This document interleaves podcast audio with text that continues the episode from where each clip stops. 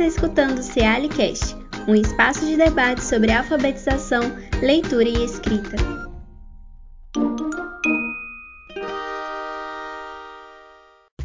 Olá, eu sou Davi Alfeu, jornalista do CEALI, e hoje nós vamos continuar a nossa conversa com as professoras Maria Beatriz Vasconcelos e Maria Carolina Silva, do Centro Pedagógico da UFMG, sobre os contos de fada na alfabetização.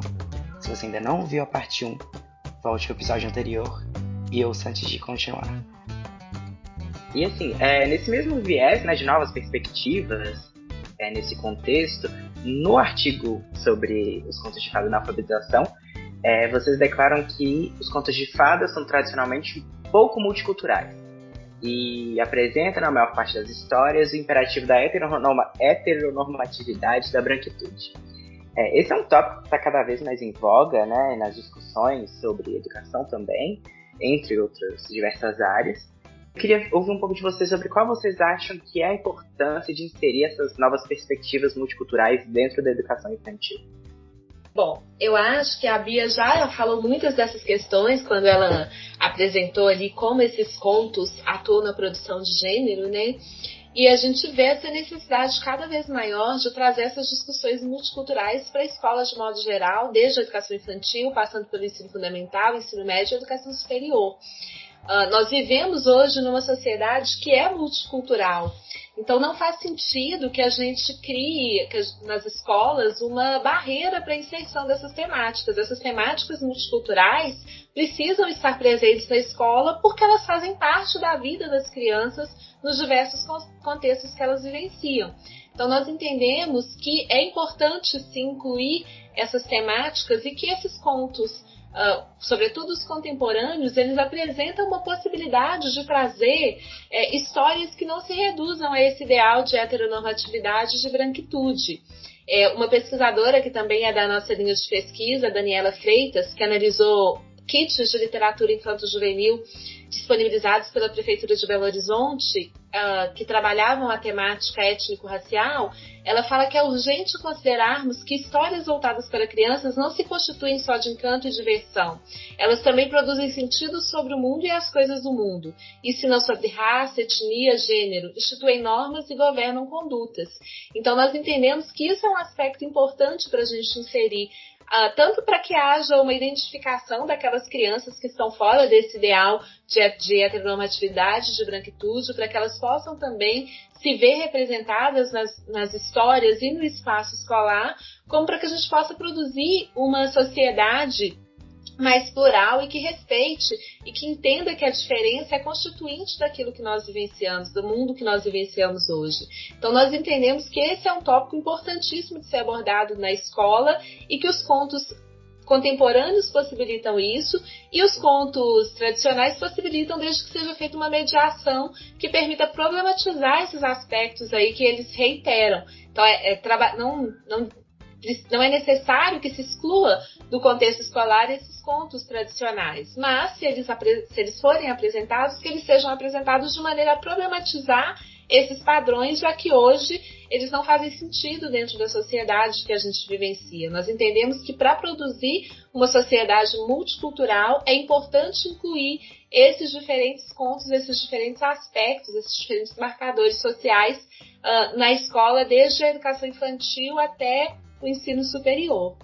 É isso. É, inclusive, o que me trouxe a pesquisar gênero e contos de fadas foi uma, um estranhamento, né? uma certa inquietude de perceber o quanto os contos de fadas clássicos, tradicionais, né, como eu já disse aqui, escritos por homens, né, preconizando é, marcas de gênero tão prevalentes, né, tão desiguais com relação a todas as questões que a gente vivencia socialmente, pensando em gênero, junto às crianças tão pequenas, né? Crianças que a literatura, nessa interação com a literatura, toma aqueles modelos como sendo verdade para o faz de conta, para a imaginação, para a brincadeira.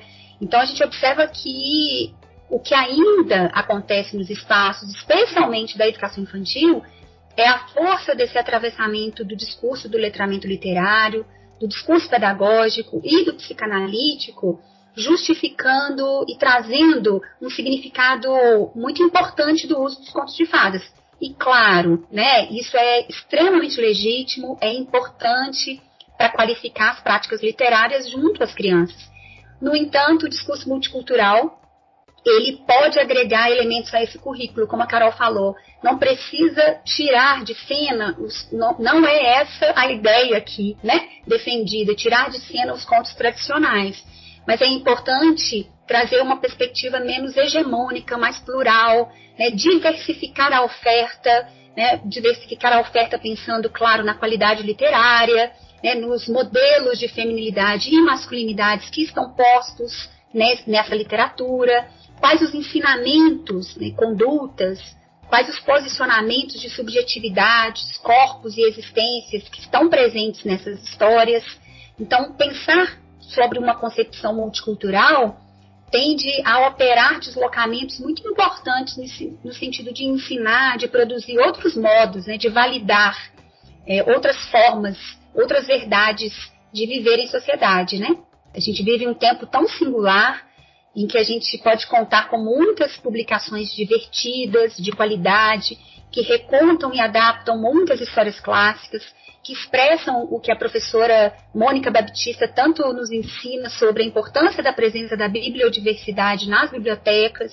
Então, não faz mais sentido né, a gente continuar é, reforçando apenas a presença de histórias clássicas como sendo verdades incontestáveis. e especialmente nesse tempo de uma empreitada né, muito conservadora com relação à discussão é, sobre gênero e sobre qualquer tipo de diferença nas escolas. Certinho. Só para a gente finalizar agora, né? Vocês já, já até tangenciaram um pouco desse assunto aí no final. E outro ponto que é citado por vocês é esse contexto cada vez mais conservador que a gente, como sociedade aqui no Brasil, mas no mundo em geral, né, a gente está vivendo, e como que isso afeta as escolas. Como é que vocês acreditam que esses discursos estão afetando e podem afetar, né, as salas de aula e o aprendizado dos alunos? E como que os professores podem contornar esse problema ou os problemas que isso pode ocasionar?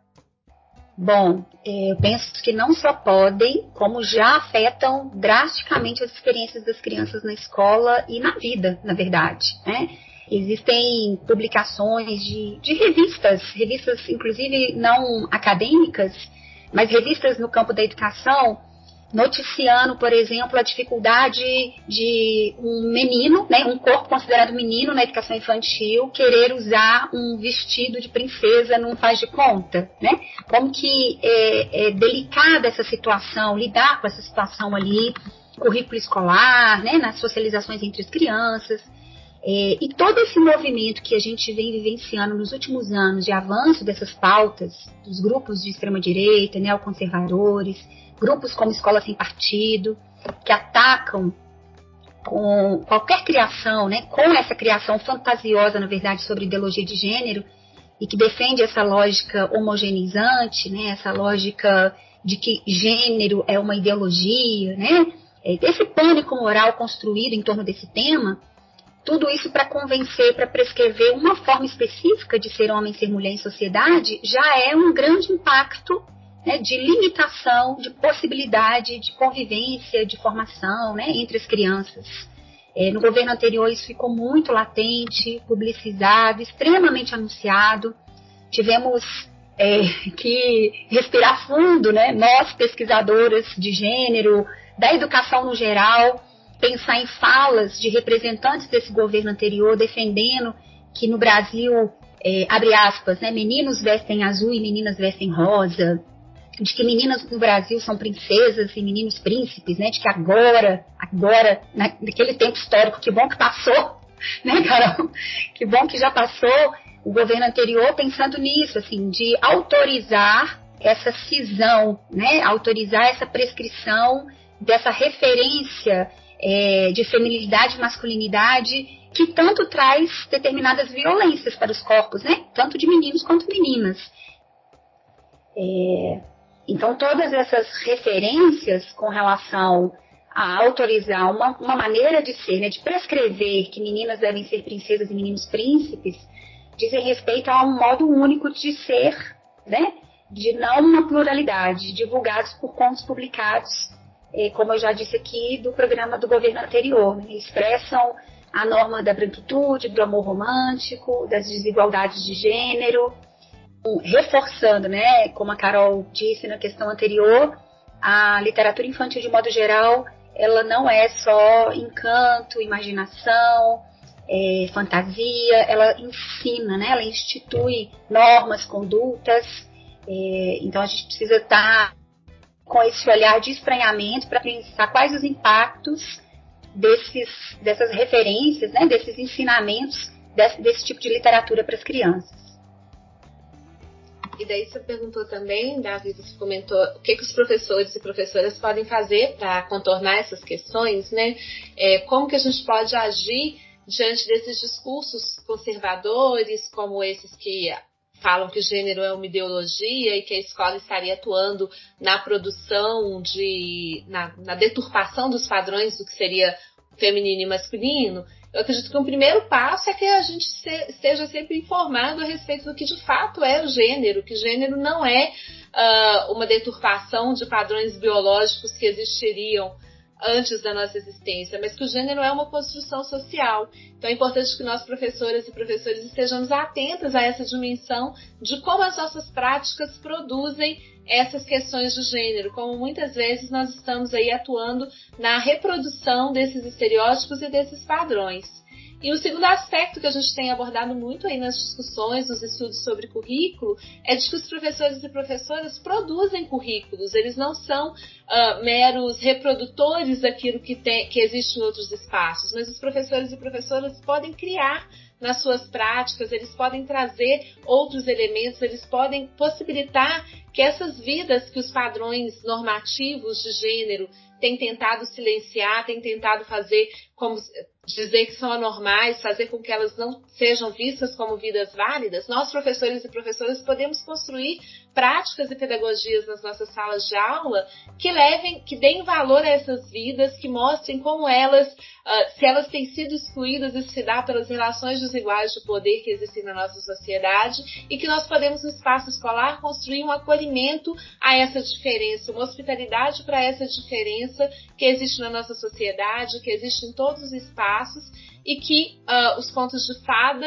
em alguns momentos, reproduzem essas as desigualdades, e em outros abrem as portas para essa diferença, para que a gente possa trazer essas outras vozes, esses outros, esses outros sujeitos que historicamente foram excluídos nós podemos também trazê-los para as salas de aula e para os currículos. Então, acho que acreditar que nós, docentes, podemos muito nesse espaço, como práticas de resistência a esses discursos que pretendem excluir, que pretendem produzir tristeza e que a gente tem uma possibilidade de produzir no currículo escolar um acolhimento a essa diferença.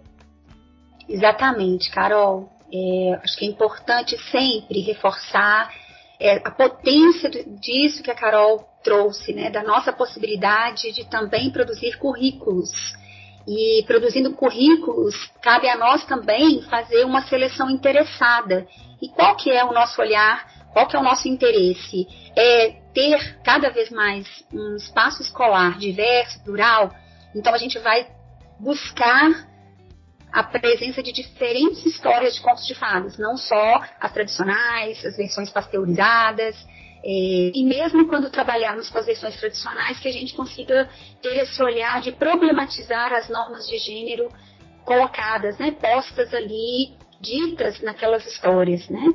Também somos produtoras de currículo e é realmente uma potência pensar nessa nossa possibilidade de fazer diferente é, e tornar não só a escolarização do processo de letramento e alfabetização, mas a escolarização de modo geral, continuar fazendo com que a literatura infantil dos contos de fadas esteja presente, né?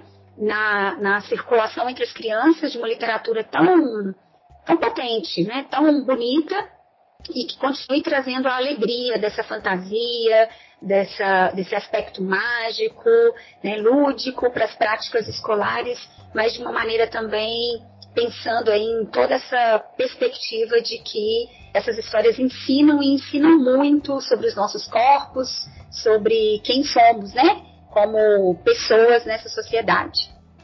Eu acho que então, com isso a gente se despede de vocês aqui no CL Debate. Muito obrigado, professoras, por aceitarem o convite de estar aqui com a gente hoje. E vejo vocês na próxima. Obrigada, Davi. Obrigada, Bia. Obrigada, Davi, pela oportunidade de estar aqui nesse espaço tão importante, formativo para nós também, professoras, né? Estou sempre é, reservando um tempinho todos os meses para escutar o Cialicast, então uma alegria, um prazer imenso estar aqui também compartilhando um pouquinho das nossas pesquisas. Obrigada, Carol, mais uma vez, por estar aqui conosco. Um beijo. Este foi o Cealicast. Você pode nos escutar no Spotify e no YouTube. Se quiser, você pode enviar sugestões de temas e perguntas para o nosso e-mail cealicast.gmail.com.